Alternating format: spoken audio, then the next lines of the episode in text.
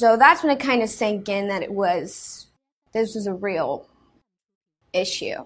So that's when it kind of sank in that it was this was a real issue.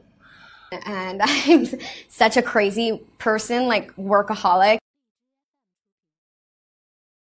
And I'm such a crazy person, like workaholic. And I'm such a crazy person, like workaholic. I think love is the most important thing on this earth. Obviously, love and health, but love will get you through that. I think love is the most important thing on this earth.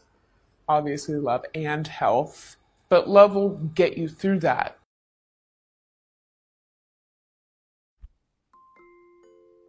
大家可以加入老师的英语学习群，跟我们一起玩着虐口语，还有来自全球各地的小伙伴一起结交口语搭档，创造一个非常好的语言学习环境，一直 speak English。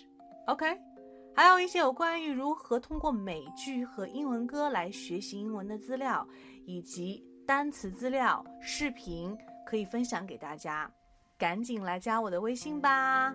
！See you really soon and have a good day. Stay tuned.